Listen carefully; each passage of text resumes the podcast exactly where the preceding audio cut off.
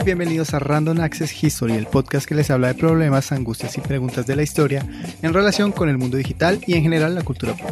Como siempre estamos Elvis, arroba Elvis con Z Rojas. Daniel Pozo. Y José, arroba José Geek, LML. También estamos en redes como arroba podcast RAH y recuerden que en nuestro Patreon pueden apoyarnos monetariamente. En este episodio vamos a charlar con Pozo sobre su área de experticia, su pasión empedernida y su gen... de la vida, la preservación de los videojuegos.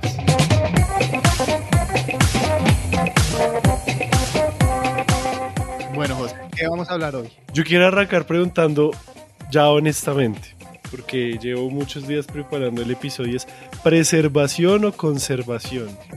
¿Hay una diferencia? Muy buena pregunta.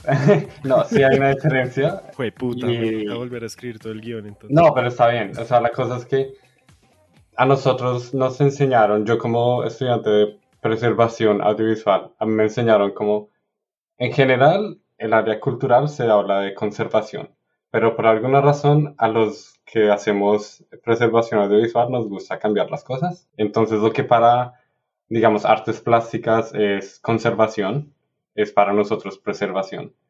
Y yo como que traduzco toda esa información que tengo de, como el conocimiento de cine, lo paso a videojuegos porque también es que no hay como mucha teoría en preservación de videojuegos. Entonces para mí me queda más fácil como pasar toda esa información de, ok, sé cómo funciona la preservación de cine, entonces lo voy a pasar a videojuegos. Entonces yo le digo preservación de videojuegos. Pero también se le puede decir, o sea, es para decir que conservación y preservación son términos intercambiables en todo este episodio? Yo creo que, yo diría que sí. Yo diría que sí. Porque no vamos a, o sea, no vamos a estar como súper metidos en las diferencias. O sea, conservación en cine es una cosa específica que cae bajo la, como la sombrilla de preservación. Eh, pero no vamos como a enfocarnos a todos los distintos aspectos de la preservación. O sea, toda conservación es preservación, pero no toda preservación es conservación. Básicamente, sí. ¿Y los conservadores son los mismos chulavitas? pero los preservadores no son los mismos cachiporros. Exacto. Son los mismos preservativos. Usan los mismos preservativos también. Ok, listo. Bueno, el tema de hoy entonces simplemente es conservación o preservación de videojuegos qué es, para qué sirve, por qué nos mantiene despiertos en la noche. Y yo siento que también el tema es un poco hablar de archivos y de bibliotecas, como muy en general. Y creo que podemos comenzar por ahí, Elvis. Y así la pregunta quema ropa, por si no has revisado el guion. ¿Por qué existen los archivos, Elvis? ¿Para qué sirven los archivos? En general. Bueno, en general, ahora estoy confundido porque no sé si usar conservación o preservación. en el AGN creo que dice conservación. Sí, o sea, como para cosas de papel, como de archivos de historia, así como archivo nacional, va a ser conservación.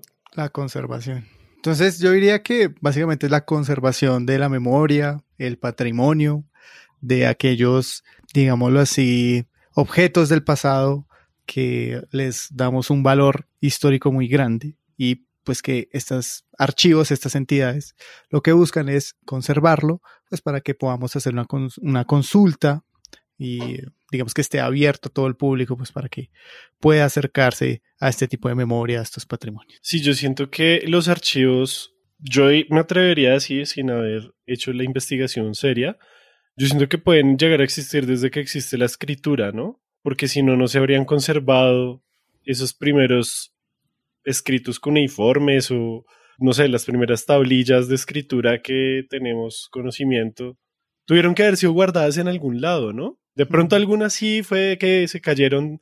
Recuerdo un meme que decía como, ah, no, que un peladito se le cayó la tarea debajo de la cama y eso hizo que se preservara o se conservara hasta el día de hoy. O por allá, un pedazo de tablilla cuneiforme rota que llega. Pero yo siento que, que eso es algo que viene acompañado como el hecho de de que la humanidad registre cosas, ¿sí? Y el registre cosas puede ser escriba cuentos, puede ser escriba cuentas sobre cuántas vacas tenía cada persona de la ciudad o algo así. Y siento que eso va sumando y va sumando y cada vez se va volviendo más complejo hasta llegar a esa vocación de servicio que tienen los archivos públicos de hoy en día, ¿no? Porque una cosa es un archivo público y otra cosa es un archivo privado. Claro. Pero la vocación de servicio que tiene, por ejemplo, el Archivo General de la Nación y pues la red de archivos regionales también de Colombia, siento que va por ese lado de la memoria, el patrimonio documental, creo que sería específicamente para los archivos. Sí. No, no, no quiero ponerme a definir qué es patrimonio, solo imagínense lo que ustedes imaginen por patrimonio, muy bien. Y ya, siento que eso es lo de los archivos, como nos sirven mucho, sobre todo para conservar una memoria documental y un pasado escrito que por muchos años y muchos años era la única fuente válida para hacer historia. Sí.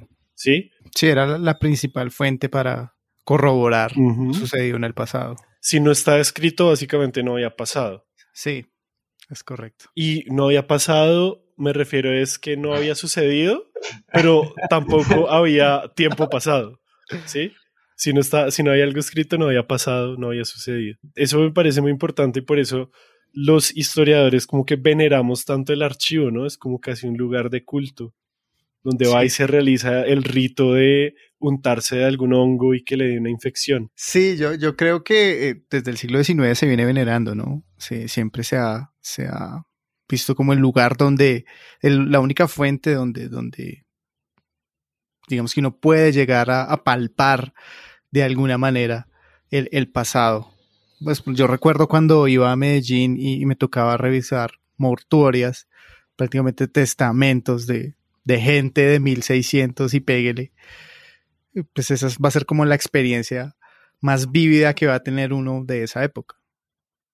No, pues ¿Mortuorios son testamentos? ¿Es la misma vaina? hay una diferencia, pues porque las catalogaban como mortuorias, pero muchas veces eran discusiones sobre testamentos, sobre qué dejaba el difunto, cuáles eran los objetivos o digamos la- las últimas decisiones que iba a tener sobre las cosas el difunto. Parce, es que eso a mí me parece muy loco de los archivos, porque hoy pues vamos a hablar más de videojuegos y del audiovisual, pero para dar como un recorrido general de los archivos, se me hace muy loco que haya un edificio en la ciudad en la que uno pueda encontrar ese tipo de papeles. ¿sí? Como el testamento de un man. Me acuerdo mucho en las clases de paleografía que, o sea, básicamente había como un juicio a una indígena que supuestamente había envenenado a otra persona y le estaban haciendo el juicio a, me acuerdo que se llamaba Martinica. Y es, es que ese es el chisme del que hablamos los historiadores, o sea, se me hace muy loco que se conserven documentos, papeles llenos de tinta con garabatos de hace cientos de años, de vainas a veces como muchas veces tan banales. Yo no lo veo banales, sino comunes. Sí, Sí, o eran sea, cosas como- que sucedían, eran cosas cotidianas, que ahorita son banales, pero en ese momento eran de total importancia. Es como si tú fueras Dejarlo registrado. y algo, tú no tengas registro de eso. Pues si ahorita nos registran hasta las llamadas de call center y son re importantes, marico, porque no sé, tú vas a cancelar la tarjeta y no te la cancelan y es como, no, pues muéstrame el registro de la llamada. Puede que en unos años eso sea totalmente banal o a la gente no le importe, no sé, que haga alguien haga la historia del call center en Colombia, una chimba así, pues Igual eso serían archivos privados y Claro, obviamente. eso se mantiene. Pero sí, e- ese, ese, por ejemplo, ese acercamiento que yo tuve con la muerte en el siglo XIX prácticamente, pues eh, era como la sensación más vívida del pasado que tuve. ¿Tuviste una experiencia religiosa? Pues no tuve una experiencia archivo. religiosa, pero una amiga que estuvo invitada a volver al presente, sí lloró, porque decía como, no, pues es que solo le quedaba una cucharita y empezaba a llorar. Y, Igual, pues como que esas cosas que estamos diciendo que son banales son cosas como legales que, que en realidad vale la pena como conservar, ¿no? Porque pues, o sea, además con familias tan grandes, como que todas esas cosas de, tes- de testamentos y eso es como, uh, eh, se necesita conservar para como tener toda esa parte legal intacta Claro. por alguna razón. Obviamente no se va a conservar como el dibujo del hijo de cualquier campesino que sí, eh, eh, puede que sí, pero como y eso es que lo chévere. Exacto. Sí, como que depende también mucho del archivo, de cuál es su como mandato, cuál es su objetivo, qué es lo que están intentando eh, conservar. Pero, pues es que todas estas, muchas cosas banales que usan especialmente los historiadores, me parece a mí, son cosas también como legales que, sí. que hay como también una razón por cual conservarlas en el momento y no solo a futuro. Como que es importante tener todos esos registros cuando está pasando la, las cosas pero no tanto como, no están pensando tanto en el futuro, sino como que lo necesitamos ahorita y eventualmente eso se convierte en algo que, ok, entra un archivo y el archivo le da una importancia distinta. Sí, claro, claro. Sí, la forma en la que uno ya al pasar el tiempo le da relevancia a esos, a esos documentos. Me parece más loco es los historiadores que cuando que sacan de una simple testamento, una teoría o una forma de ver un trato hacia algo, eso sí es un paso mental muy bravo, pero pues bueno. no, y es un proceso mental muy denso, porque además siento que, pues claro, en, los archivos hay cosas, tú dices legales, pero siento que es como el funcionamiento del Estado, ¿no? Como los humanos llevamos ya varios miles de años con funcionando a través de estados, sean ciudades-estado, estados nacionales, eh, reinos, demás sí está como ese, ese, no sé si es un capricho, una necesidad de, de acumular cosas del pasado. Yo no sé, yo, yo me siento como tan incómodo con eso de querer conservarlo todo. No, pues no, no sé, no, no soy de, de, ese pensamiento. A mí me parece chévere. O sea, por ejemplo, cuando alguien hace un trasteo, a mí me parece muy chévere hurgar en las cosas y, y, ver qué cosas viejas hay y esto, pero pues pero también votar cosas en nuestras Sí, yo siento que sí, sí, es, es, es necesario también. Es que es, distinto votar, olvidar. Yo conozco muchos historiadores que tienen ese impulso de guardar porque en algún momento va a servir. Sí, Porque, porque, claro, como uno piensa como historiador, uno le gustaría que hace 50 años hubieran guardado, no sé, qué sé yo, una colección de pósters soviéticos y que estuvieran ahí en una colección. No sé, es que... Ah, claro, claro. Y eso es como también el deseo, o sea, también como alguien que trabaja en preservación, es como el, el deseo que tenemos, ¿no? Como conservar esto, no porque sea importante en este momento, sino porque tal vez en el futuro alguien va a querer eh, acceder a, al objeto, alguien va a investigar como así como arte eh, soviética y va a necesitar esos pósters que seguramente alguien votó porque, no sé, no les gustaba como estaban en contra de, la Unión Soviética. Entonces, pues, imagínate, no sé, tú guardar cada folleto que te dan en la calle de publicidad para hacer una historia de la publicidad. O sea, imagínate esa cuestión. Sí, es muy loco por favor, no me ideas que no tengo dónde guardar cosas. es que, lo que a mí me gustaría hacer el eso. se llena todo de papeles así. Es que me acuerdo, por ejemplo, hace unos años la Biblioteca Pública de Nueva York tenía un proyecto de catalogación colectiva porque había una colección completa de los menús de takeout ah, que se dejan en las puertas en, ahí en Nueva York. Uno de eso en muchas sitcoms, pero tenía una colección de cientos o incluso miles de menús y dijeron como, parce, ¿qué hacemos con esta mierda? Pues pongámoslas en internet y que la gente nos ayude a catalogarlas colaborativamente. Me parece una chimba. O sea, se me hacen ese tipo de cosas de los archivos y de las bibliotecas, me parecen una retrochimba porque pues ahí uno puede ver, no sé, la evolución de la comida china, la evolución de la comida étnica, o no sé, cosas así a través del tiempo. La evolución del pollo del general Sao. Eso es algo que se vuelve como parte también de la cultura del lugar, ¿no? A mí también me parece eso muy interesante, como obviamente es porque es la biblioteca pública de Nueva York, o sea, es el sistema de bibliotecas públicas de Nueva York, que les importa conservar eso porque es como parte, o sea, tanto que, que lo dices, está en sitcoms, ¿no? Es como, es tan, es una parte tan como representativa de la vida en Nueva York que ya se vuelve como algo que queremos preservar o bueno, conservar en este caso. Pero eh, no lo voy a superar. a mí me han enseñado como que hay tres distintas instituciones, que son como los archivos, los museos y las bibliotecas. Y los museos también tienen como, también hacen eso de una forma muy interesante. O sea, em, Bueno, faltan las galerías de arte para Sí, eso cuenta como museos, es como, Ah, ok. como formas de mostrar la- los objetos, eh, que no es como solo accederlos, sino como mostrarlos en, en forma de galería. Curaduría Eh, y demás. Y como que hablando de los, de los menús esos de takeouts, me recuerdan que eh, MoMA tiene eh, en su colección el ampersand, el, el I, la I rara. Y me parece muy chistoso, como porque lo tienen y es como porque ya es... Y el arroba también, creo que es el arroba, no el ampersand. Tienen el arroba, que es muy interesante porque es como, para ellos es, es una parte de diseño y de diseño que se usa digitalmente muy interesante.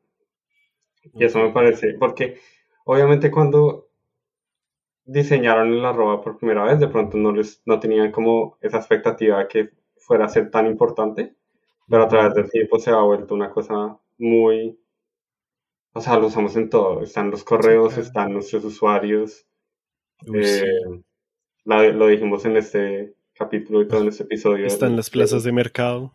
Sí, o sea, los, los arrobas son muy interesantes, entonces es como esa relación de, ok, puede que sea algo tan, como la diferencia que dijimos, ¿no? Como en su las cosas que en su tiempo eran importantes y que los guardamos como Ujú. porque en su tiempo eran importantes, simplemente los, los seguimos guardando, y las cosas que en su momento no eran tan importantes o no se, nadie se imaginó el impacto que iban a tener, Ujú. que ahora los estamos conservando como intentando arreglar el pasado por alguna forma, o sea, como Sí, claro. Ok, sí. conservarlo para que el pasado tenga sentido Sí, sí, y no sí. tanto como esa cosa del pasado que hemos traído desde, hace tanto. Uf, cool. Me gusta mucho eso. Toca, toca entonces empezar a, a, a conservar los, los códigos QR. Uf, sí. No, la verdad es que sí, la Sí. verdad es que sí. La vaina es que funcionen. Bueno, po- podemos hablar de eso cuando hablamos de videojuegos. Esa es otra cosa. Siguiente pregunta, por favor. Sí, claro, porque. Siguiente pregunta, señor periodista. No, o sea, quería que mm, esa idea de, de- de la importancia cultural que tienen las cosas para conservarlas me parece que es clave porque, pues, en últimas, pues eso es patrimonio, ¿no? Bueno, eh, una de Sí. las muchas definiciones que creo que puede dar de patrimonio puede ser esa. Claro, patrimonio documental, patrimonio audiovisual, eh, patrimonio fílmico. Spoiler del dato random. Quería preguntar cómo, cuál puede ser la diferencia entre un archivo documental y un archivo audiovisual. Por ejemplo, en Colombia, sin profundizar mucho, porque yo voy a hablar de eso en el dato random, pero, por ejemplo, el Archivo General de la Nación tiene documentos, tiene mapas y no sé si tenga fotografías. Por lo menos digitalizadas creo que no tiene. Pero Las acuarelas, ¿no? las acuarelas no sé si estén ahí o si estén en la Biblioteca Nacional. Biblioteca Nacional. Pero, por ejemplo, tiene mapas, o sea, tiene una gran mapoteca. Quiere decir que pueden conservar no solamente documentos escritos. Qué buen nombre, Mapoteca. Sí, las, los sitios donde se conservan mapas, se guardan mapas, se llaman mapotecas. Muy buen nombre. Parecido a biblioteca. ¡Ah! no. ¿Cómo así? Biblioteca. La biblioteca es al libro lo que la mapoteca es. Es interesante pensar en archivo audiovisual como algo que solo tenga cosas audiovisuales. Es muy poco común que un archivo audiovisual solo tenga como cine, como cintas de Mm. cine o cintas magnéticas o pues video. Entonces ahí también como que esa diferencia se va borrando de alguna forma. Ok. Porque, ¿qué más tienen, por ejemplo? Pues van a tener muchas cosas, idealmente obviamente. Sí. Como en el mundo ideal, si tienen todos los recursos del mundo, que pues obviamente no. No pasa. Eh, pues tendrían como todas las partes de la producción. Los guiones. Tendrían sí, guiones, tendrían pósters, tendrían como... Como todo Sí. el universo documental que hay alrededor de una pieza de una película, por poner Exacto. un ejemplo sí, sí, sí, sencillo, sí, película. Exacto, sí, sí, sí. O sea, todo, Ok. todo lo que pudiera uno pensar en cuanto a... Los como lo que le da contratos de no divulgación. Sí, como lo que... lo que eh, literal, o sea, estoy leyendo cosas sobre videojuegos, obviamente. Hay un término que, del que están hablando mucho en estos textos, y es como la importancia del contexto, como lo que le, le va a dar la contextualidad, lo que contextualiza al objeto. Entonces, pues obviamente como que el cine y los videojuegos tienen cosas muy distintas. Sí, ya, ya vamos para allá, es el siguiente punto. Y si estamos hablando de una película de cine, pues el objeto como tal, en la película, puede existir sola en un archivo y no hay lío. Pero hay muchas veces que tener el resto del contexto es bueno para el archivo para poder como dar mejor acceso a la pieza, al objeto. Entonces, como que un investigador, un historiador de cine o un historiador normal, no especializado. Sin superpoderes, sin superpoderes. Sí, superpoderes. Sí, sí, sí, la, el base. no evolucionado. Sí. Eh, pues ellos le- como que les importa mucho también el, tener el contexto, ¿no? Como, y como las películas, como la, la producción de una película es tan compleja a veces, hay veces que cambian de directores, hay veces que como que el presupuesto va cambiando, entonces como que todo ese contexto es súper importante que los archivos audiovisuales los tengan. Y también depende mucho, digamos, del país, o sea, en Colombia tenemos patrimonio fílmico, que es como el archivo audiovisual grande. Eh, Hay un museo. pero digamos en, en Estados Unidos la eh, Biblioteca del Congreso tiene eh, también películas. Y en Canadá, Library and Archives, la Biblioteca de Archivos eh, de Canadá, también tienen, tienen cine. Tienen películas, tienen videos.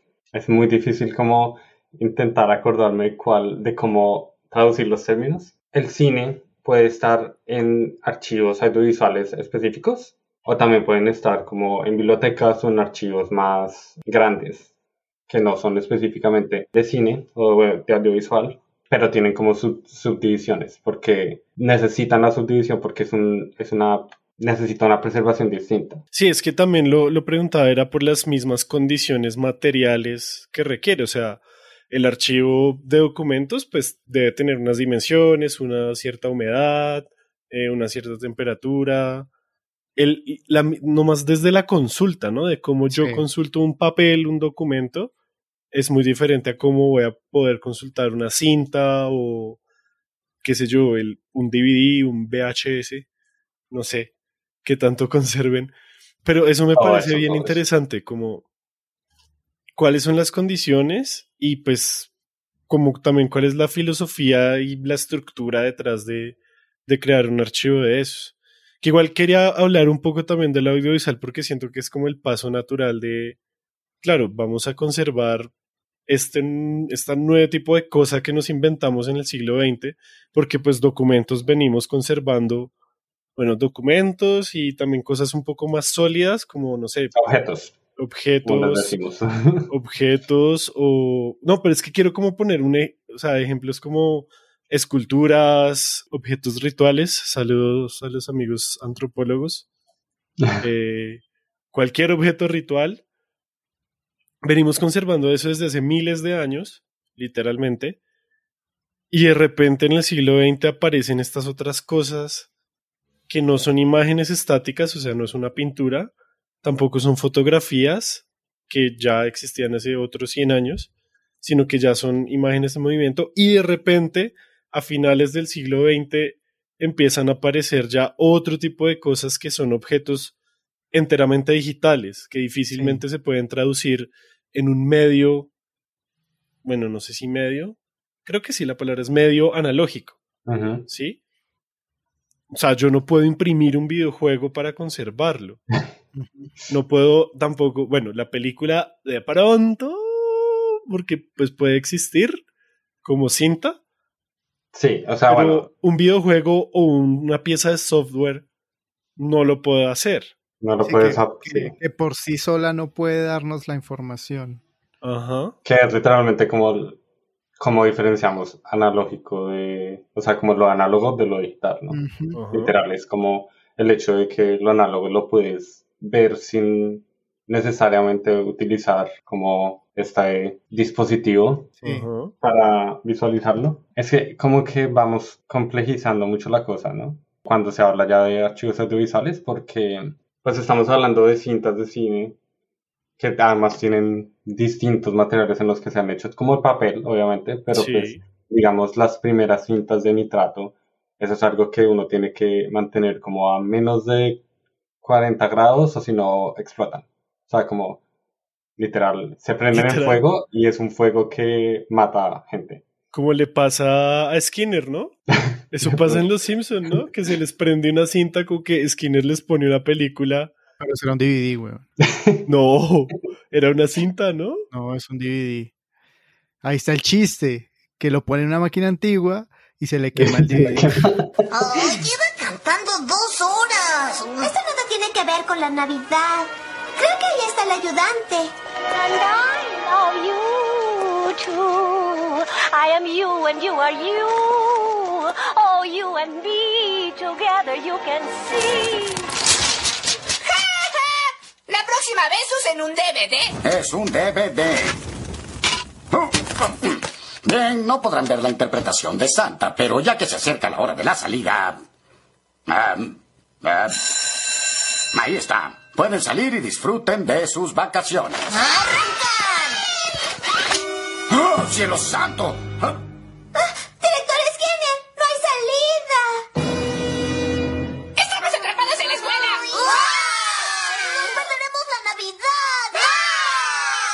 Ya reparé el DVD.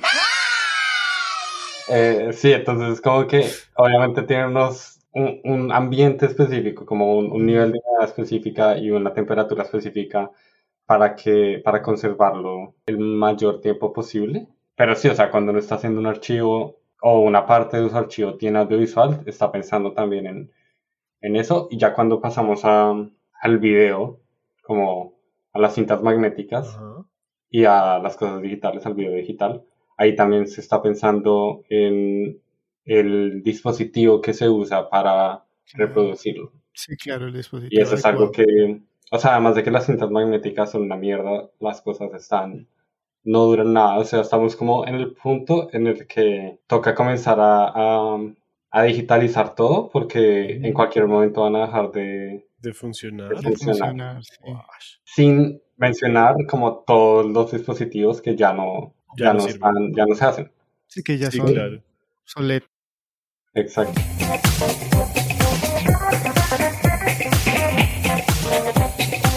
Pasemos ya a hablar de videojuegos. La, la primera pregunta que teníamos aquí es, ¿hay archivos de videojuegos? Porque si hay archivos de plantas, hay archivos de documentos, hay archivos, por supuesto, de material audiovisual y de arte plástico, ¿por qué no habría haber archivos de videojuegos? Y estoy pensando como archivo, archivo como institución, Sí. no como las colecciones que uno ve en TikTok o en Instagram y eso de manes que tienen, o bueno, familias, personas que tienen cuartos completos llenos de, y dicen como tengo todos los juegos que salieron para Nintendo 64. Es como, Claro. bueno, listo, pero O sea, no colección Tienes- privada. Ajá, sí, sí, sí. tienes una política de conservación, es consultable, bueno, Ajá. un montón de cosas que, pues, que hacen parte de, de una institución como un archivo, que de pronto no tiene que ser 100% público, porque digamos patrimonio fílmico aquí en Colombia no es público como tal. Sí, no. Público privado, puede decir. sí. Exacto, pero, pero si es una organización, una institución que se dedica específicamente a eso y que seguramente tiene políticas y documentos y directrices y protocolos. Exacto.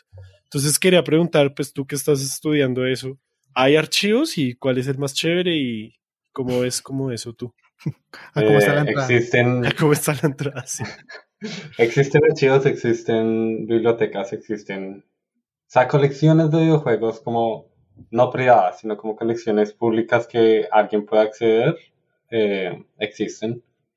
Eh, hay también como, digamos, el, el archivo de Internet, el Internet Archive, tiene como sus Mm. colecciones de videojuegos. Hay varias universidades en Estados Unidos tienen colecciones en sus bibliotecas, tienen como colecciones de videojuegos, lo que es súper interesante. Pero pues si comparamos eso con otro tipo de archivo, obviamente no hay tantos. Creo que la mayoría están en Estados Unidos es- y es lo mismo, como que no se enfocan solo en, en los videojuegos, en el software, sino que también tienen como, eh, intentan guardar las revistas de videojuegos, intentan guardar las guías que venían con los juegos Claro. digamos, en donde yo estoy haciendo una pasantía en la Universidad de Concordia en Montreal y acá tenemos una colección que es- se enfoca más que nada en, en las consolas, en la parte, en el hardware de videojuegos, que también es algo Nada de pecerdos por un allá. poquito...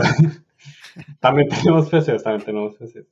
eh, que también es como algo no tan usual porque es- también sale un poquito de la preservación de videojuegos como tal y comienza a entrar en preservación de tecnología. Ok, cool. Eso es otra cosa.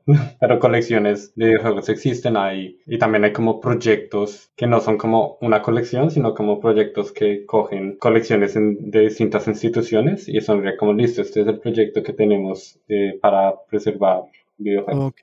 Parecido como al, al archivo internet, me parece que pues, lo Sí, que sí, ellos sí. hacen más que nada es como tener como esa red de distintas colecciones, suben su contenido al, al archivo. Cool. Porque pues ellos tienen- no tienen como lugar físico que no sea un- básicamente un servidor. Claro. Y a mí me parece muy importante que este tipo de cosas se hagan y que no solamente se hagan en, en el norte global, sino que también se hagan desde aquí por razones que vamos a hablar más adelante, pero en parte también porque los videojuegos pues ya son parte de nuestra historia cultural, por Sí. un lado, como pues son cultura pop, son cultura popular definitivamente, e incluso los videojuegos como fenómeno cultural, económico y social han redefinido espacios físicos, ¿no? Espacios sociales, los arcades. En Colombia, pues, no sé, las maquinitas que se encontraban en tiendas de barrio, en farmacias y demás, han redefinido espacios urbanos e incluso, pues, espacios virtuales. Entonces, como que eso me, me llama mucho la atención y me gustaría que existieran más sitios que se preocupen por preservar y por, sobre todo también para, no solo para investigación, sino para la misma consulta de la ciudadanía. Como yo sé que nadie, bueno, de pronto la gente que nos escucha y por eso los queremos mucho, tiene el plan de ir a la GN a parchar o a, a, a ver como que qué onda en el archivo Ahí de general viejo. O en Ah, la biblioteca, sí. Como Que, que hay de llega viejo, nuevo, que, que, que hay de, que- que hay de nuevo. ¿Qué hay viejo de nuevo. nuevo? ¿Qué hay de nuevo en lo viejo? Sí. Sí, que hay de nuevo en lo viejo, como de ¿Qué les llegó esta semana? Ajá, como que, que, que- ¿cuál es la, la nueva colección que entró a la GN esta semana? Qué chimba, vamos a ir a consultarla. Como, uy, los archivos del DAS por fin son consultables, vamos a ir a por ellos. De pronto no, pero lo ideal es que sí, o sea, que, que si uno quisiera pudiera ir a consultar cualquier tipo de fuente que nos hable de nuestro patrimonio. Además, pues obviamente, desde ya hace varios años son fuentes de investigación y de información académica y social y demás, no solo sobre la cultura popular como una cultura que pareciera que fuera nicho, pero pues es sobre la humanidad misma. Sí, es algo que ya como humanidad estamos haciendo, que pues los videojuegos son lo que lidera la industria del entretenimiento global en este momento. Sí, claro. O sea, En este los videojuegos producen más billete que cualquier otra de las partes de la industria del entretenimiento. Entonces, me parece muy importante eso y como que me gusta pensar la importancia que tienen los juegos, las maquinitas, en, El Atari, en la historia global y lo que eso puede significar, porque además, como tú mismo dices, para el cine ya hay cosas que se pueden estar perdiendo, para los videojuegos estoy seguro que también, y estamos llegando 40, más, ya más de 40 años tarde a esto. Claro. No creo que en este, bueno, no sé, de pronto sabrás si el primer videojuego, el, el tenis de mesa, Pong. Pong, Sí. No es Pong, jugable es- en este es- momento, o sea, ¿habrá alguna institución que lo conserve tal cual Em, se produjo? Creo Eso es una no. pregunta, porque entonces es una gran tragedia si no. Estoy intentando ¿cómo se acordar, o sea- el primer videojuego que se hizo. El primer videojuego que es este como tenis hecho en MIT en los 50. Creo que fue en los 50, sí. a finales de los 50. Si no estoy mal, el computador todavía existe. Lo Pero que no no sé es si... No, o sea, me imagino que sí. Lo que no sé es si lo el Windows como- y ya no corre. Sí, literal. Eh, O no, lo lo no sé montado es- en Flash, que es peor. Sí. No, lo que no sé es si no puede jugarlo, como si no puede usar el, el computador para jugarlo, el juego. Sé que hay como recreaciones de, Sí, obviamente. del juego, eh, como lo más, entre comillas, auténtico que pues eh, que se puede que se pueda. Pero pues el, el computador como tal está en un museo, si no estoy mal, de computación. Entonces también es como que ahí también se llega al punto en el que Ujú. lo importante no es como el hecho de que tenga el juego adentro, sino que lo importante es la máquina. Sí. Sí. Entonces no es tanto que uno pueda interactuar con la máquina, no es como, ese no es como el objetivo de, Ujú. de este museo, sino como el hecho de que está la máquina en, en el que estuvo el primer videojuego. Entonces no es tanto como poder jugarlo, sino como el- Ujú. existe el dispositivo en el que se creó. Yo, yo claro, como tú dices, ¿no? Están dos perspectivas, el hardware y el software. Y, siento que entidades distintas deberían hacerse cargo de distintas cosas. Asumo que el archivo debería hacerse cargo del hardware, del, software, pues porque lleva un trabajo de elaboración más, más complejo y los museos sí pueden, digamos que, adoptar de una manera mucho más amigable, por así decirlo, e- el tema del, del hardware, de la máquina. ¿Sí? Es, sea, lo pienso así, ¿no? Que el museo, no sé, tenga todas las, las consolas que han habido y, y pueda hacer como una especie de, de función que el archivo no puede, pero el archivo sí puede, digamos que, no sé si conservar o preservar, no, no voy a meter en eso, pero sí mantener el software o- o- y sacarle potencial al, pues al videojuego como tal. Es que a mí eso me lleva a la siguiente pregunta, ¿no? Y es, ¿qué significa? Bueno, bueno, no sé si eso ya sea muy existencial, pero pues sí, o sea, ¿qué significa conservar o preservar un videojuego para que sea consultable, para que sí? Es decir, ¿cuáles son esas propiedades? Esto lo leí en un artículo. ¿Cuáles son las propiedades significativas de los videojuegos? Es decir, lo que hace, o sea, los atributos de ese objeto digital que hay que conservar. Entonces, Claro. el artículo que yo leí se preguntaba, bueno, porque ya había habido más investigaciones antes, pero él se preguntaba, ¿es el código? ¿Es solamente el código lo que nos interesa del videojuego? Porque eso es fácil. Se copia y se pega, listo, todo bien. Mm. Pero es algo más. Es la combinación, por ejemplo, del código y los gráficos. Es la combinación de la interacción que yo tengo con ese código, que en últimas pues son las, o sí, las mecánicas, el disfrute del juego, el sonido. Y yo sospecho que eso que hace que los videojuegos sean especiales, o sea, lo que hace, lo que uno debe conservar de los videojuegos, siento yo, y esto es algo muy elegante, que es algo mayor o más complejo que la suma de sus partes individuales. Es decir, es algo que supera el código más los gráficos, más eh, los controles, más la historia, más el, el sonido, por decir algunas cosas, más las mecánicas. ¿sí? Es algo que supera todo eso junto. Es algo más. Es, yo siento que es eso que uno siente cuando por fin Link le gana a Ganondorf. Es eso que uno siente cuando uno termina Hollow Knight o cuando uno, uno por fin le gana a Bowser y encuentra a Peach. No sé, siento que va como por ese lado. Que de pronto sí ya es muy existencialista, muy, muy hippie, pero, O sea, tú quieres pero siento que va por ahí, como qué es lo que hace a los la videojuegos especiales. reacción de las personas cuando juegan. Sí, como coger una botellita y agarrar el aire que hay alrededor. y- eh. No, mentiras, no, pero, o sea, no, no es exactamente eso, pero sí es lo que quiero mostrar con mi argumento, es que va más allá de las partes individuales de un juego, que supera el hardware y supera el software, pero eso es lo que yo pienso. Yo, José Nicolás, que me leí solo un artículo y me di como un video en YouTube para preparar este episodio. Entonces, pues, quiero como saber si, si ya hay, por ejemplo, hay directrices, si ya hay protocolos de archivo, de catalogación y demás. Ok, es muy, muy interesante porque ambos están como tocando ya a teorías de preservación digital, es muy chévere. O sea, eh, Elvis habla mucho como de, de esta diferencia entre los archivos eh, teniendo como la información, el contenido de las cosas, versus ya como el artefacto, que serían los museos, ¿no? Esto es como algo que se ha discutido. En preservación digital se, se discute esta diferenciación entre conservar el objeto, como es lo importante el objeto o es lo importante el contenido que tiene el objeto por dentro. En ese caso, pues la preservación va a ser distinta y, y digamos, si estamos hablando como listo, solo nos importa el contenido de los- del software, entonces pues las consolas ya no son tan importantes porque se puede hacer, se crea un emulador y podemos Sí. jugar el juego a través del emulador, pero también ahí entramos a lo que dice José y es como hay parte importante, o sea, una parte importante de los videojuegos son las consolas, es como todo este hardware, todo este, el hecho de que uno está con el control específico en la consola específica conectado a un televisor específico, Como fue diseñado para ser experimentado. Exacto, ejemplo. como eh, la intención del diseñador. Entonces hay, es cuando la teoría de preservación de videojuegos entra, que está literal haciéndose las mismas preguntas que tú te, has, que tú te haces. Es como, ¿cuál, qué es lo que hace el videojuego importante? O sea, ¿qué es lo que diferencia al videojuego de todas las otras cosas? Claro. Y de cierta forma ya llegamos a esta conclusión de que sí es más que la suma de sus partes, porque los videojuegos es algo que llamamos eh, un objeto digital complejo.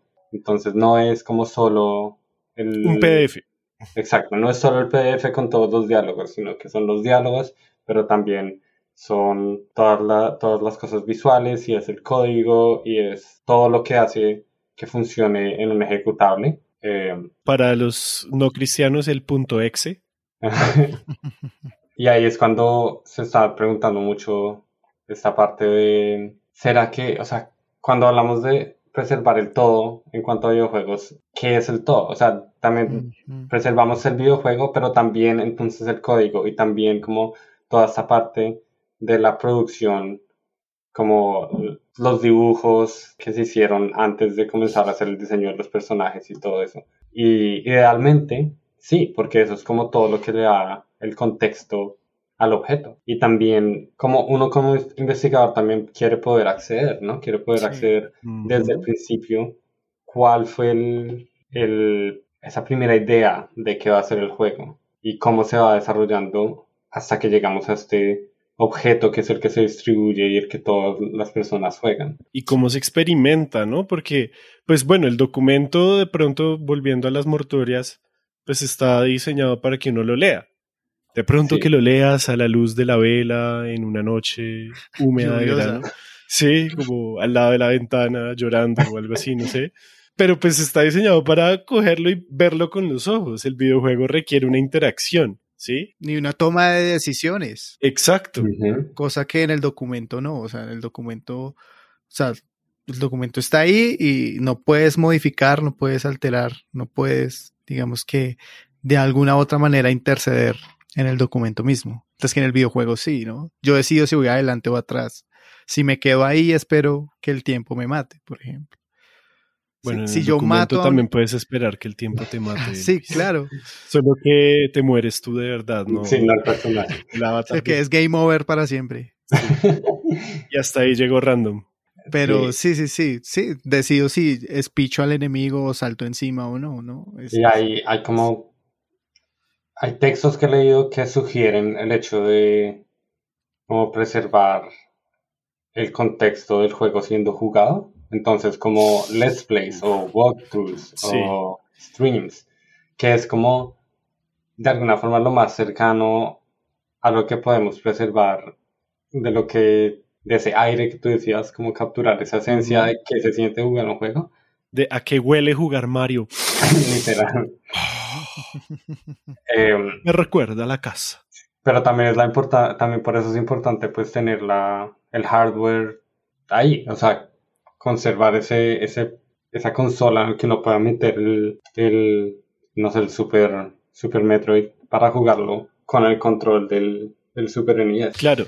Pero yo creo que, ya metiéndonos un poquito más de esos, no va a poder recrearse eso. Y eso es lo otro, es como, Me- a mí me pasó, por ejemplo, yo cuando tuve el Play 1, había un juego que le compraron a mi hermana que era Barbie Explorer. Y para mí en esa época era una chimba ese juego, marica. Y lo logré conseguir ya adulto, ya con sueldo, ya con responsabilidades. Y ese juego es una mierda. No me digas Es eso. Yo tenía el demo y me mierda. gustaba mucho. es una mierda. Entonces, siento que sí, es, es imposible recrear esa, esa, sí, esa primera experiencia o esa, esa experiencia que se sintió al momento de rescatar o jugar el juego. Entonces, pues, por eso me, me- te decía como que sí, sí, encapsular ese momento es imposible. Lo que podemos Sí. hacer, y me parece chévere, es lo de los extreme, lo, sí, lo, es lo que hacen los streamers ahorita, ¿no? Que me parece re loco porque es una reacción colectiva de un juego. Sí. sí, un streamer viene con, el, con todo el chat en vivo y eso se vuelve como otra, com- otra cosa completamente compleja de, de cómo, cómo vamos a preservar esto. Claro, porque ahí ya entran las comunidades y bueno, ahí tengo también varias cosas que decir sobre eso. Pero eh, quería hablar de esto que les estaba diciendo, que es muy interesante porque es algo que también como que me, me he encontrado, como me he topado en mi investigación y es la nostalgia. Como esta parte de que muchos de los videojuegos vienen ligados a la nostalgia porque incluso la forma en la que recordamos cómo un juego se veía en los noventas en el momento es distinto a cómo lo jugamos Vemos. ahorita. Mm. Sí, o sea, pensando, ni siquiera como pensando en remasterización, eso es otra cosa, pero si sí. pensamos, digamos, en, digamos, José, tú jugaste Superstar Saga hace poquito Sí. en tu Switch. Eso es una sí. consola completamente distinta, o sea, que tiene Claro. funcionamientos completamente distintos a un Game Boy Advance, que tiene claro. una pantalla, o sea, un display distinto a un Game Boy Advance. Entonces, como que eso ya afecta tu relación con el juego porque lo estás viendo distinto.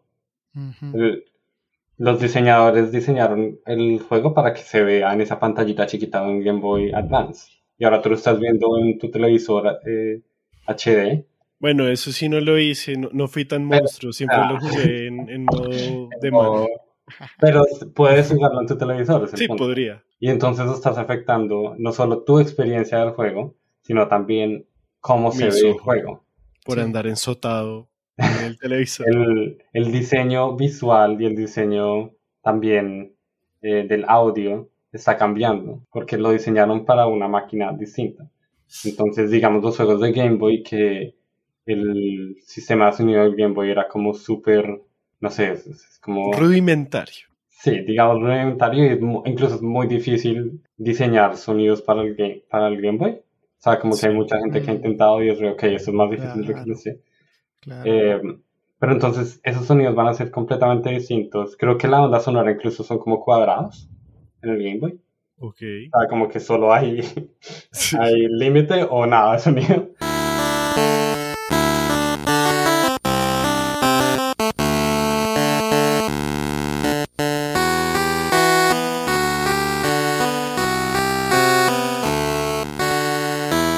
Y tú jugándolo en tu televisor o en tu Switch estás cambiando cómo interactúas con el juego, cómo, cuál fue el- el- el- la intención que los diseñadores tenían con el juego. Entonces sí, es imposible capturar esa parte de... O sea, los streams de ahora de pronto nos sirven para eso, Ujú. pero no podemos volver al pasado y capturar No. al Elvis jugando el juego de Barbie. Nunca va a pasar, a menos de que hagamos una máquina de tiempo y volvamos y le digamos, eh, Elvis, ese juego es una mierda. ¿Qué está haciendo? Y pa, me pegan. Me pegan Como cuando le dicen a Lisa que esta banda no componía sus propias canciones. A March. Eso a March, sí, a March, chiquita. ¿Sabes que no escriben sus canciones? Claro que sí. Ni siquiera tocan sus instrumentos. ¡No! ¡No! ¿Y ese no es el sombrero de Michael Nesmith? Sí, sí, sí. Sí, es- ese, ese tema es, es, es una locura, ¿no? ¿no? Porque ahorita pues está haciendo mucho remake, ¿no? La remasterización de la remasterización. Entonces, pues, algo que me, pues, me parece chévere, por ejemplo, en la Master Chief Collection, que uno pueda jugar con los gráficos viejos. Claro, de que la no pueda nueva verlo, sí, sí, ¿no? sí. y que puedas hacerlo con un solo botón. Entonces, me parece una locura, me parece muy chévere de parte de ellos que también hay una especie de respeto, ¿no? Por, como por, Aunque por la, el videojuego eso lo viejo. discutimos cuando lo jugamos tú y yo, ¿no? Que, Sí, claro. que se- la remasterización se caga en el ambiente porque las texturas no coinciden con Sí, los claro. hitboxes y es una Porque mierda. literal están poniendo una textura encima del juego. Ajá. O sea, es como, Sí, sí, sí. Ujú. es como pasarle la pintura por encima. Sí, otro No estás arreglando nada porque este árbol en realidad era más grande, pero ahora se ve más chiquito. O sea, yo puedo ver al enemigo, pero si le disparo le pego a la pared. Sí, Una Eh, pared invisible. Sí, porque en el viejo era un cuadrado y ahora es como un semicírculo. claro, claro. Solo te quiero como recalcar el hecho de que para conservar el juego no es simplemente tener el cartucho, tener el software, tener eso, sino que siento yo que se pueda usar, se pueda jugar y sobre todo creo que el punto más crítico es en qué condiciones puedo yo hacer eso. Y eso de las condiciones va para eh, si es emulación, si es en la Sí, consola claro. original, si es... Que además, algo que no hemos hablado, pero está presente y creo que los tres lo tenemos presente es... Todo esto está cruzado por un modelo de negocio de la industria de videojuegos, ¿no? Hmm. la parte capitalista de negocios de económica cruza todo esto, pero durísimo, además de lo de los derechos de autor y demás. Sí, claro. Que igual eso también es problema de los archivos, de los archivos audiovisuales y demás. Pero solamente para que también nuestra querida audiencia lo tenga presente que Sí, no claro. lo hemos olvidado y estos son unos chicharrones bien carnudos, bien duros. Entonces, pues obviamente hay que tener en cuenta pues los colores de la pantalla, lo que tú decías, que está diseñado para otra pantalla si lo estoy jugando en emulación o en una consola más actual. Eh, tengo que tener en cuenta también los periféricos que se estaban usando en ese momento, ¿sí? Y también lo que hablamos con los streamers y eso, pero siento que hay una parte más antigua y es, son las experiencias sociales y culturales alrededor del juego, ¿no? Ujú. Entonces, tú también lo me- medio mencionaste, las revistas Club Nintendo, Claro. que hay un podcast buenísimo que se llama Modo Historia de argentinos que hacen historia de los videojuegos como a partir de lo social. Es Messi, muy bueno. Messi. Es muy bueno, sí, pero se me olvidaba recomendártelo. Y ellos, por ejemplo, hablan de la Club Nintendo, de cómo se expandió por Latinoamérica y hablan con los editores que tuvo en México, en Argentina. Sí, claro. La música también es importante como el lado sonoro. Y obviamente las formas de garantizar que eso pase, pues está desde la conservación del hardware, la emulación, como la gran pregunta de si la emulación es una forma válida o no, o si, yo creo que depende de qué tan purista seas en cuanto a el archivo. No sé, o sea, siento, no sé si sea equivalente a decir que tengo la fotocopia No. del archivo. O sea, si, si- cuenta cómo conservar un archivo si lo que tenemos es la fotocopia de la Declaración de Independencia, que técnicamente es lo que tenemos conservado en este momento, porque creo que la original se quemó en a principios del Entonces, sí. siglo XX Sí. tenemos es una copia de la Declaración de Independencia. La virtualización también, la migración o pues el llamado porteo, ¿cierto? Que entonces pues yo puedo jugar Mario y Luigi Superstar Saga porque a Nintendo le dio la gana de portearlo y hacérmelo disponible en una consola más reciente. Técnicamente eso es simulación, pero sí. Ah, bueno, emulación, sí. Y o restauración digital, ¿no? Que es el tema principal que tú tienes. Eh, bien sea una restauración digital hecho por las empresas, es decir, el remake, el remaster, bueno, el remaster más que el remake, sí, o por las comunidades. Porque otra cosa que está en el centro de esto es que los videojuegos funcionan es gracias a las comunidades, que hay unas enormes, gigantescas como Minecraft, ¿sí? Que a su vez se dividen en subcomunidades más pequeñas, pero los videojuegos funcionan es gracias a comunidades globales, ¿sí? Y también locales, por supuesto, pero pues gracias al Internet podemos hablar de comunidades también ya globales que, o sea, yo puedo charlar sobre el, yo no, porque yo no juego esa mierda, pero yo podría charlar de League of Legends con alguien que vive en India, con alguien que vive en Reino Unido, con alguien que vive en Japón, ¿sí? Entonces, ¿No podías dar un ejemplo de algo que sí jugabas? no, no puedo. Tenía que ser LOL. Sí, ser como para- El bazuco que- ese. Sí, el bazuco es. Para que se sientan mal eh, los que escuchan esto y juegan LOL. Sí. LOL, sí. Que igual yo sé que ellos ya se sienten mal por el simple hecho de jugar LOL. Porque yo he jugado, entonces sé lo que se siente. Ya no lo juego, ya me rehabilité, igual que de Fortnite. Entonces siento que ahí hay varias cosas y que además todo esto también va cruzado por el paso del tiempo, ¿no? El, el inevitable y duro paso del tiempo y es pues la obsolencia, el hecho de que las cosas se dañan con el tiempo, ¿sí? Entonces como todo eso, todas esas cosas siento que debemos tenerlas en cuenta y que hacen parte de, pues, o sea, esto no es tan sencillo como decir guardo el juego y ya, o sea, esto es Claro. un problema absurdamente complejo y me gusta que tú estés como estudiando eso y que estés pensándolo, porque sí me gustaría que nos contaras un poco de, para hablar solamente de la parte de restauración digital, ¿no? Como de toda la lista que acabo de dar, hablemos un poco de, de eso, de la restauración digital. ¿Cómo Uy. lo ves tú? O un, un pequeño resumen de Sí, saque una hoja. Desde lo que has visto. Eh, Saque, saque una hoja y responda. Sí.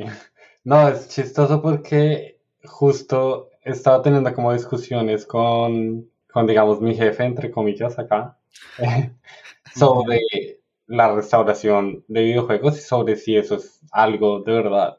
Porque él lo ve de esta manera en que un remaster o incluso un remake son cosas que están hechas para ganar plata.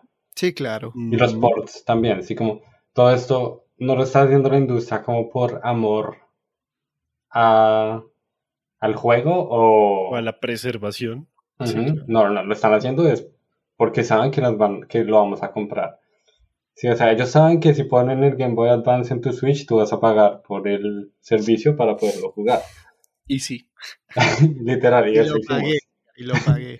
y lo pagué. Sí. Entonces, como que Pagamos.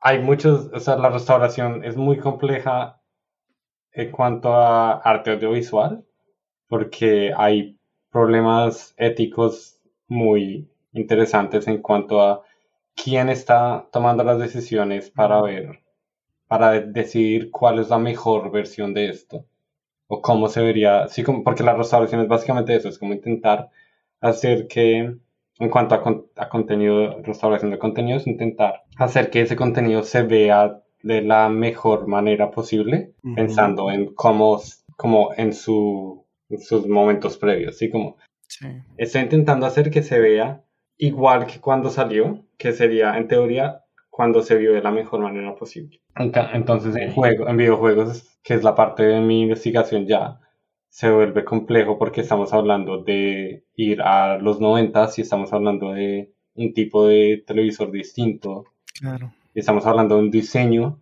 como artístico específicamente para ese tipo de, de monitor, de televisor.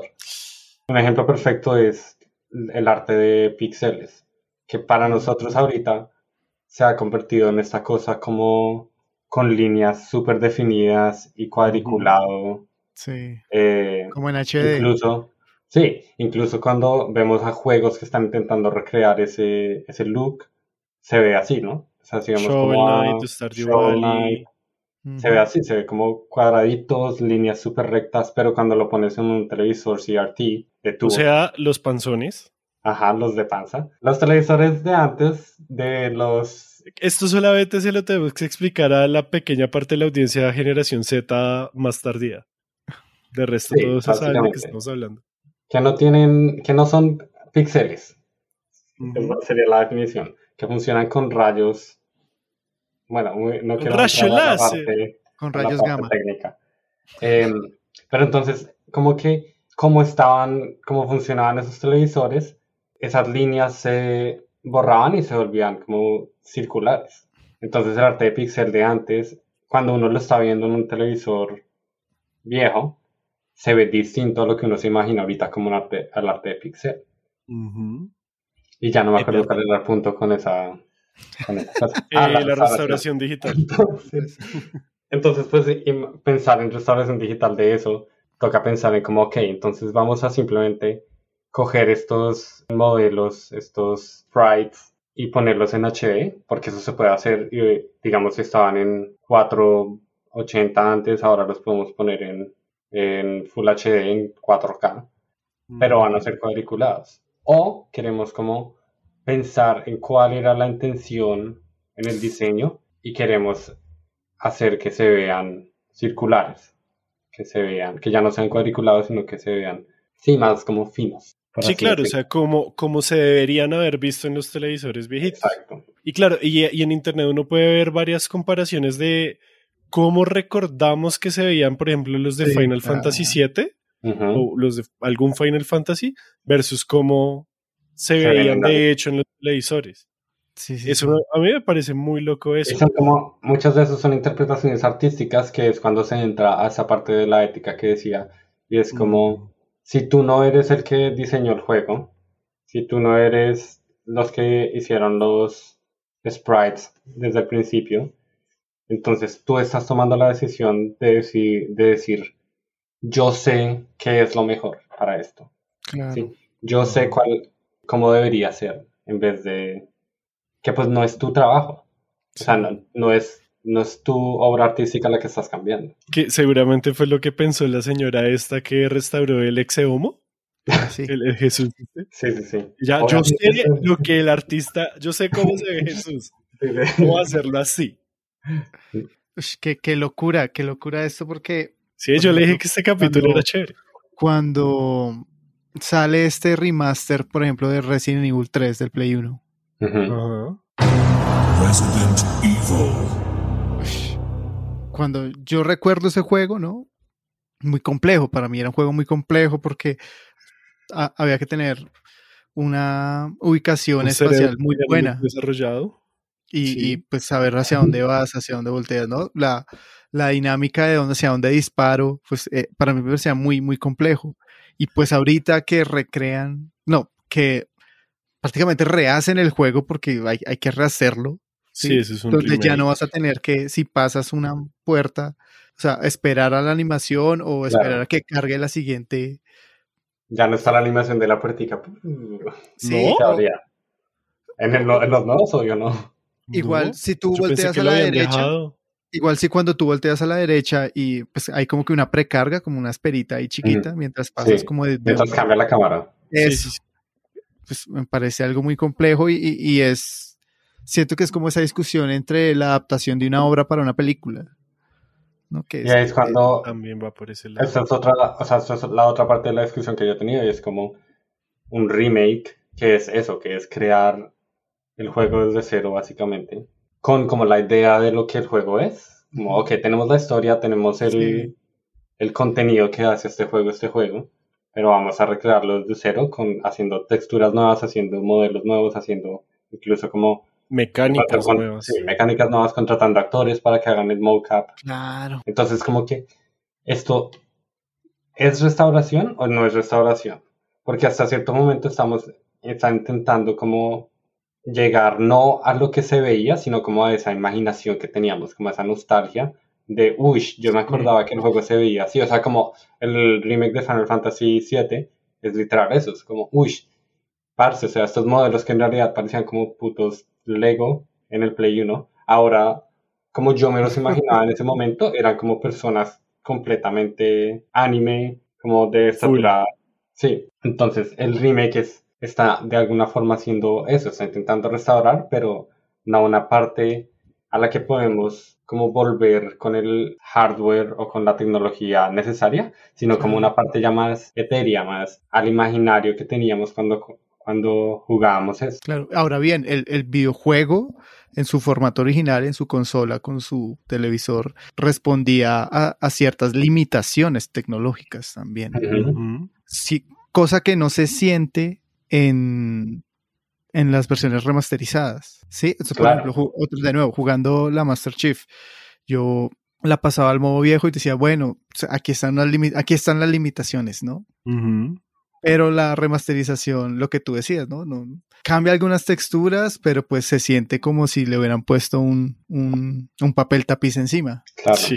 Pero, si no lo se ve como- el piso viejo. ajá, pero no, no siento que el juego busque recrear esas limitaciones. Exacto, es como intentar de alguna forma como pasarlo a, a la tecnología de ahora y, ahí como, y como estas, ¿cómo decirlo? Como, como nosotros ahora entendemos los juegos, que es distinto a antes, obviamente como, estoy pensando como, no sé, en, estoy jugando Final Fantasy IX, en el Play 1 tocaba como cambiar los CDs en ciertos momentos, ¿no? Claro. Pero ahora ya no, porque está en el computador y tiene todo el contenido ya descargado. claro, claro. Y eso cambia mucho como uno también interactúa con el juego, porque digamos, hay veces que los diseñadores entonces hacían que cierto momento de la historia acabara al final del CD1. En una parte crítica. Entonces como que uno tenía que como detenerse y pensar en lo que acaba de pasar mientras cambiaba el juego. Pero ahora simplemente podemos ir de corrido sin tener ese momento de, sí, como de, de pensar en lo que acaba de pasar, de reflexionar en lo que acaba de pasar en la historia. Sí, eso, eso me recuerda a un libro, una novela corta que leí sobre un man que quería reescribir, o sea, no reescribir, sino, no sé cómo definirlo, pero quería rehacer a Don Quijote. o sea, es decir, no quería transcribirla, a pesar de que ya había leído, pero quería meterse tanto en el personaje de Miguel de Cervantes que quería de alguna manera escribir, recrear la forma en la que se escribió Don Quijote. Sí, o sea, que, que a él le hubiera gustado haberlo escrito, pero... Él lo eh, logra, Él. pero sí, él, él metiéndose sí, en sí. el papel, volviendo a, a las costumbres de esa época, logra escribirlo, pero pues al final la gente dice, usted lo que hizo fue transcribirlo. Wow. Es que estaba intentando pensar en un ejemplo de otro medio de comunicación, entiéndase escritura, pintura, escultura o algo así, que sea similar al hecho de hacer un remake. Y es muy difícil de pensarlo. Lo, lo único que se me ocurrió es pensar un Da Vinci que, nació- que empezó a pintar antes de que se popularizara el uso de la perspectiva, ¿no? Entonces, un Da Vinci que sus primeras obras, su primera Mona Lisa fue estilo medieval, una vaina así Sí. plana, Horrible. horrible, ¿cierto? y que a los 20, 30, 40 años llegó esa, digámosle, tecnología, entre comillas, de la perspectiva y volvió a pintar la Mona Lisa ahora sí, como tal vez se la, tal vez no se la había imaginado así porque no sabía que tenía, bueno, de pronto sí sabía, pero no la sabía usar, no, no era tan Es que ese- barata ese es el de comprarla, o sea, producir un, una, un, un pincel que tuviera las capacidades técnicas que tiene la perspectiva era muy caro en ese momento, la gente no lo iba a comprar porque en el mercado saldría muy caro y después, es que ahí ya se me daña la... La, La metáfora, no sé qué sea esto, pero sí, o sea, es como un cambio tecnológico y una forma de, de que el arte ahora se entiende diferente, cambió. Y ahora yo puedo volver a hacer mi obra máxima con estas nuevas condiciones. Claro. Y siento que aquí ya nos estamos saliendo de lo de preservación, pero me gusta la conversación de todas formas. No necesariamente nos salimos del tema de la preservación. Ejemplos de eso hay porque, digamos, pues hay, hay remakes de películas, obviamente. Eh, o sea, El Rey León, por ejemplo. Que pues es un ejemplo fácil porque pues eran Sí. dibujos y ahora es como dibujos pero de computadora. Porque también hay remakes como de películas de personas, o sea, Psycho tiene un remake como de los noventas y es re malo. Pasión de Gavilanes. Pero es eso, es como es un objeto completamente distinto porque Exacto. cambia ya demasiado. O sea, un remake. Hay remakes en videojuegos que son como súper fieles al original, eh, como Demon Souls, como eh, Shadow of the Colossus. El Crash, ¿no? El Crash también es literalmente el mismo juego, pero vuelto a hacer. Y hay remakes que sí, sea, que sí, incluso en la industria a veces les cuesta venderlo como un remake y quieren como Es cambiarle el nombre y es como es un reboot o un, eh, una reimaginación del juego. Porque en otras artes existe, eso es lo interesante. O sea, hay películas, hay series que se vuelven a hacer. Hunter Hunter, Full Metal Alchemist se volvió a Ujú. hacer. Incluso hay veces que en mangas los mangakas vuelven a como que retocan sus propios dibujos para Mm, de, de la revista, los retocan para cuando se venden en las colecciones. Pero igual es la diferencia entre eso y un videojuego para mí es abismal, o sea, es Sí. muy distinto. claro. Estaba, Sí. pensando, ah, estaba pensando también en la pelota de letras, como que, Ah, o en eh, sí. Everything is a Remix, que originalmente existió y tenía como ejemplos de lo que era en su momento. Ujú. Pero digamos, cuando nosotros fuimos a ver la pelota de letras en vivo, Sí. habían chistes distintos Claro. porque ya no pegaban igual como Los chistes de 10 años antes. Sí. exacto claro, y lo mismo con, con el video de Everything is a Remix como que el man lo, estaba volviendo a hacer pero entonces incluso en el primer video el man menciona TikTok Sí. Y eso es como uy amigos esto no estaba en el original o sea ya me estás cambiando el video o sea ya no es No es ya el mismo video. remake, ya no es, Es el mismo DVD pirata que compré. Exacto. Es literalmente otro objeto, o sea, en, en preservación se considera ya como otro objeto porque es, es lo suficientemente distinto como para preservarse como solo. Se Sí, preserva el original y entonces se preserva ese solo. No es como el original, pero entonces ahora lo tenemos en DVD y entonces uno pelea si lo tiene en DVD o en Blu-ray. Sino es como literalmente otra cosa. Otro objeto. Sí, Otro claro. objeto que entonces, ah, toca preservar ambos. Eso, eso me suena como lo que dijo este gran filósofo llamado Vision en WandaVision, cuando le pregunta al otro Vision lo del arca, lo del barco de Teseo, como en qué momento deja de ser el barco de Teseo, o sea, que siento que se parece un poquito a eso, solamente que en el barco de Teseo puedo jugar GTA. Pero fíjate que e- el ejemplo que, que- que nos da Daniel es, es muy chévere y, y estas cosas, claro, se ven de manera económica, todo pues lo hemos visto, ¿no? De que las empresas no Mm. buscan en pro del videojuego, sino pues en generar más, en facturar más.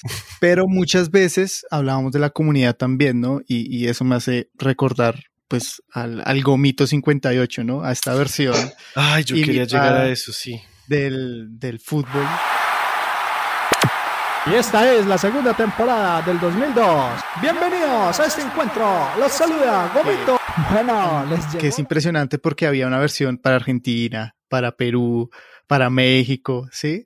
Entonces Sí. era como esta forma en la que se volvía este videojuego, o sea, digamos que se adaptaba y también permitía pues modificar de manera pirata, obviamente, pues porque Latinoamérica es piratería pura y dura. Y, Y eso es y muy importante también. eso es muy importante porque habla también de nuestra relación con los videojuegos, ¿no? Sí. que, que para un archivo eso sería complejísimo manejar, ¿no? El tema de la piratería, el tema Sí. de que, que tú tengas una 360 chipeada y tienes todos los juegos ya Sí. y ahí dentro, o sea, no necesitas ya decidir que es el objetivo principal del juego. Pero bueno, a lo que voy es que, que me parece muy loco, ¿no?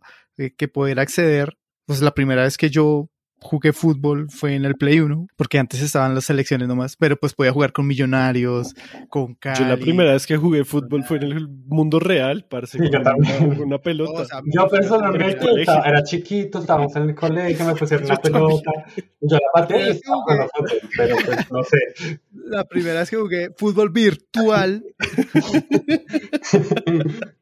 Entonces ese acceso que tuve a, a- a los equipos y verlo ahí con los nombres en español, incluso con las narraciones, ¿no? Claro, ese era un Eso mod de Winning Eleven, ¿cierto? ¿Te cuenta? Sí, eso es un mod.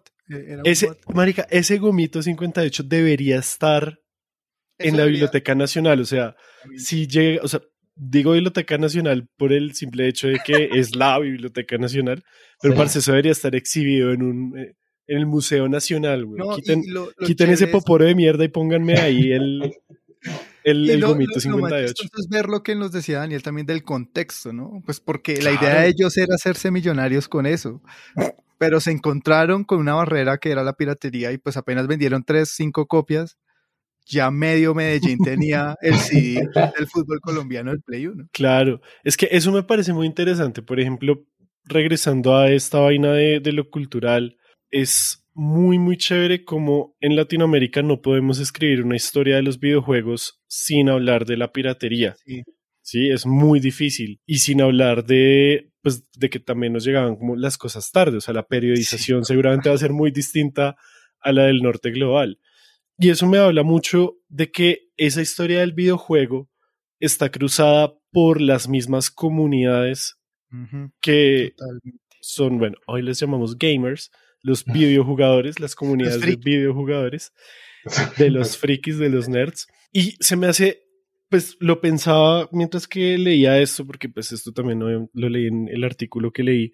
Él decía, pues son- las comunidades son muy importantes porque por un lado, el preservar un juego va a significar cosas diferentes para diferentes comunidades, ¿sí? Por ejemplo, para la comunidad de Super Mario Bros. es válido el emulador, ¿sí? Claro. Porque hoy en día, por ejemplo, para el speedrun se vale emulador. Y esa es la gran comunidad de Super Mario Bros. Pero de pronto para la comunidad de Final Fantasy no. O para la comunidad de Super Metroid no. ¿Sí? Entonces como que el, el qué significa preservar un videojuego va a cambiar también. Bueno, en, en cuanto al consenso general, va a cambiar según la comunidad a la que haga parte. Y esto también me lleva a pensar mucho el cómo las mismas comunidades autogestionan esa preservación. Sí. ¿sí?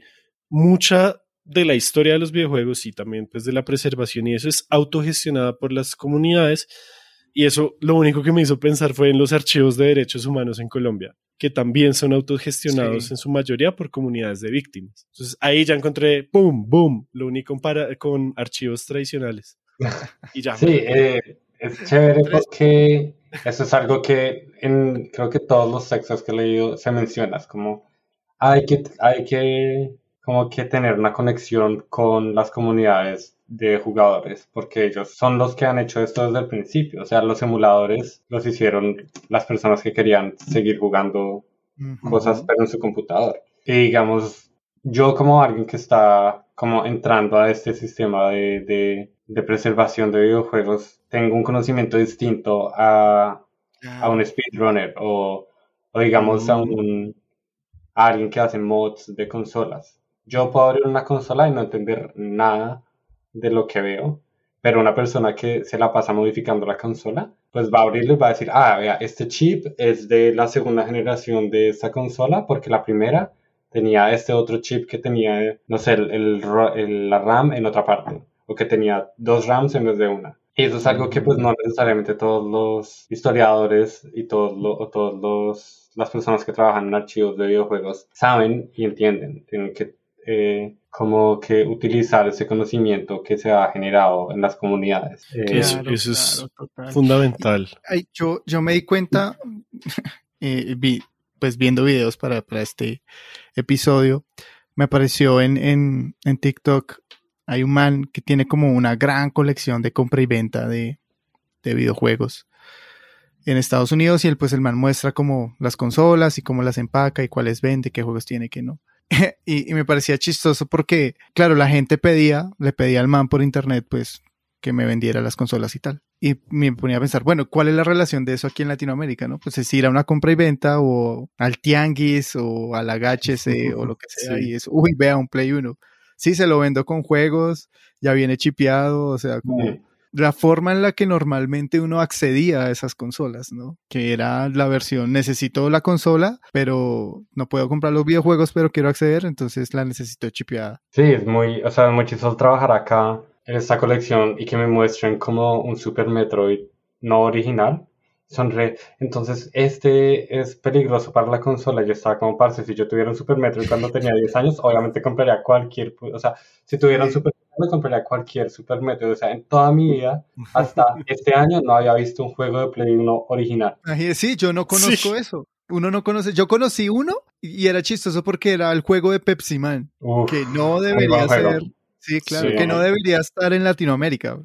De primera fase original. Sí. Entonces, ese fue mi único acercamiento a un juego original. De resto, siempre eran los CDs esos cinco. Para mí, el hecho de que los juegos de Play 1 tuviera, fueran negros en la parte de atrás. Ah, Fue como, what, ¿en serio? o sea, podría ir a mi casa y buscar todos mis juegos y ninguno va a estar así. Como, no le creo, sino hasta que no lo veo en la vida real. Yo tenía uno y era el demo. O sea, el que traía el demo de Barbie y Ship Rider. Traía esos dos demos. O sea, incluso demos. Sí, o sea, venía con la consola. Como que tuve la fortuna de que mi consola ya venía con dos demos. Entonces, claro, claro, ese, e, ese tema de, la piratería me parece muy chévere. Y es muy importante, pues lo que hemos estado diciendo es muy importante para Latinoamérica. en Brasil, la comunidad de videojuegos, como que la piratería es un pilar esencial de los videojuegos en Brasil. Con, hay literal juegos que son, sí, que son adaptaciones de un juego normal, pero entonces le cambiaron todos los modelos para que fuera para que les gustara más allá en Brasil. Es como muy, muy interesante y es algo también que... Pues es que acá llegamos a la... Hay un documental en YouTube de eso, ¿cierto? Sí. Lo voy a poner en las notas del episodio. Hay un problema que ya llegamos a, a los problemas de derechos de autor. Es como si vamos a hacer eso acá. Se vuelve súper complejo solo por eso, porque pues obviamente hay como ciertos permisos que uno tiene siendo un archivo siendo como una biblioteca en cuanto a qué tantos derechos de autor puede infringir, pero no creo que nadie quiera como lidiar con Nintendo.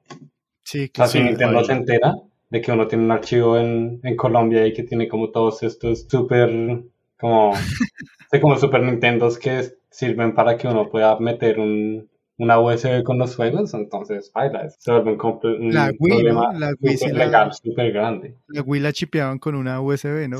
Y el Play 3 era con un, con un eh, disco duro también. Sí.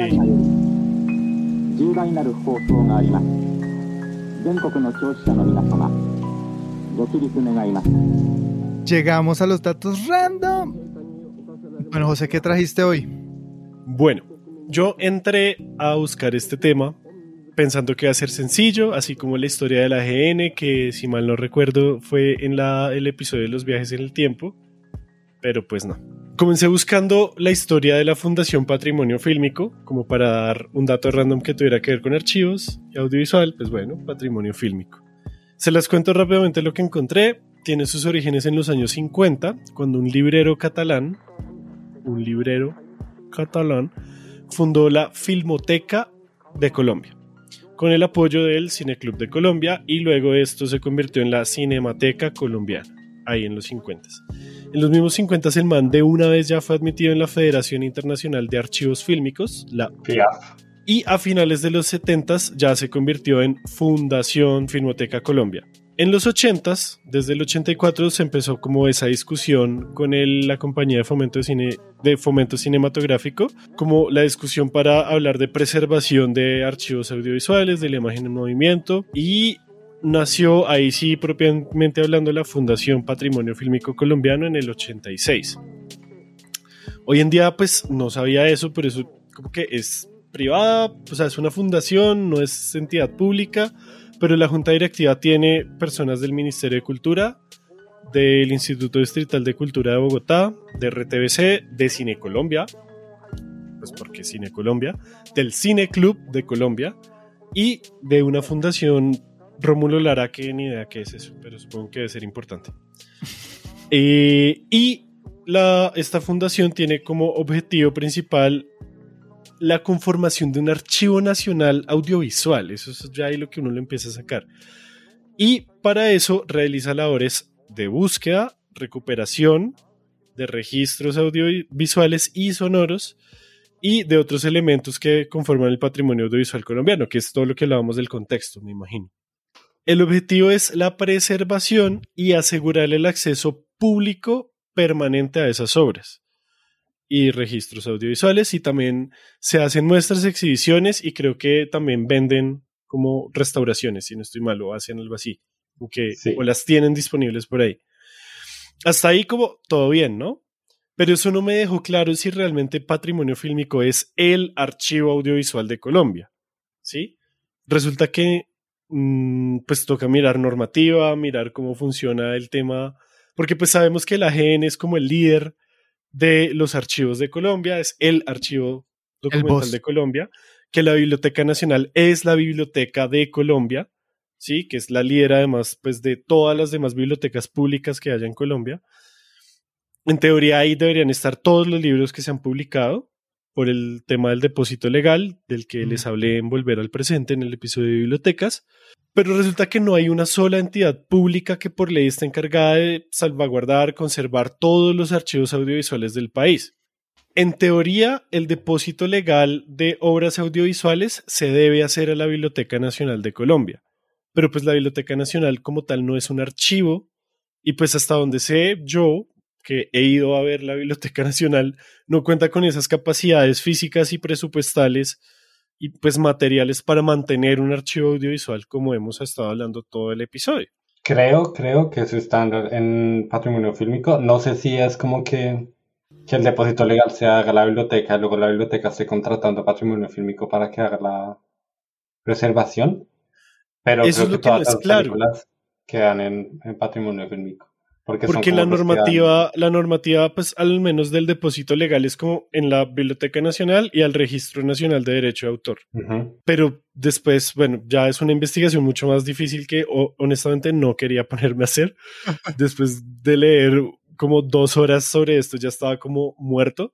Y pues obviamente todo esto es muy reciente, ¿no? La normativa de depósito legal que obliga a cualquier productor pues a dar una copia de su obra al Estado, pues es apenas del 2000, o sea, es del 96, pero se terminó de reglamentar en el 2000, o sea, de ahí Claro. para atrás técnicamente no están obligados de, de nada. Sí. Y pues igual la gente se pasa muchas veces la ley por el culo, pues pasan aquí, pasan todo lado. Y pues de todas formas, el, no están centralizados esos archivos audiovisuales porque también hay archivos audiovisuales regionales en los departamentos, en las regiones del país. Y sobre todo, hay muchos privados. Mm. Es decir, Caracol y RCN, por ejemplo, tienen sus grandes archivos audiovisuales y pues no son de acceso abierto. No. Pues a uno le cobran, obviamente. Una Bueno, rosca. RTBC y Patrimonio Fílmico también cobra, pero pues digamos que es un poco más entendible porque son el funcionamiento y de todas formas están prestando un servicio y eso. La TV pública y las cosas públicas sí están en RTBC, eso sí lo tienen. Y pues obviamente esto también se complejiza mucho más porque, como hemos hablado, es muy caro mantener un archivo audiovisual. Sí. Como no es solamente guardar los documentos en cajas y ya, sino Y hacerles cintica. mantenimiento y demás. Ponerle Sí, la la cintica. cintica. Y esperar a que se llenen de hongos. Si no, pues bueno.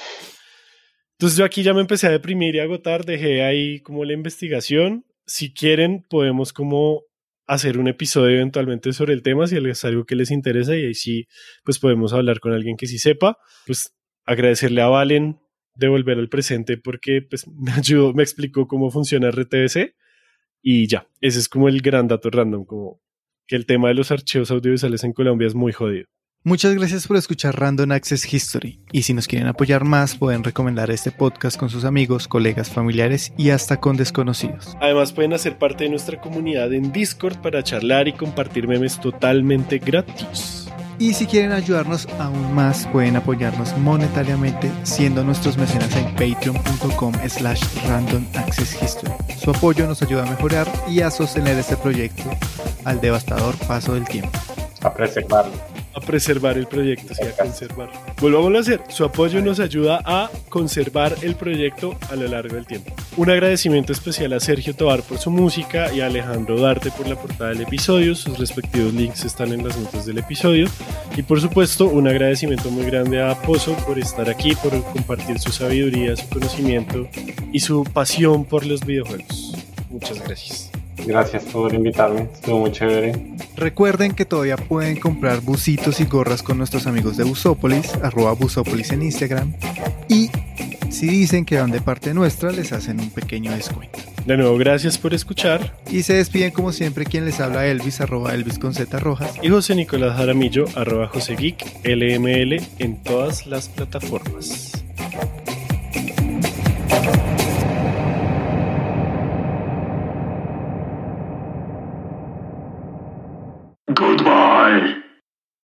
The Lucky Land slots, you can get lucky just about anywhere. This is your captain speaking. Uh, we've got clear runway and the weather's fine, but we're just going to circle up here a while and uh, get lucky. No, no, nothing like that. It's just these cash prizes add up quick. So I suggest you sit back, keep your tray table upright, and start getting lucky. Play for free at LuckyLandSlots.com. Are you feeling lucky? No purchase necessary. Void where prohibited by law. 18 plus terms and conditions apply. See website for details.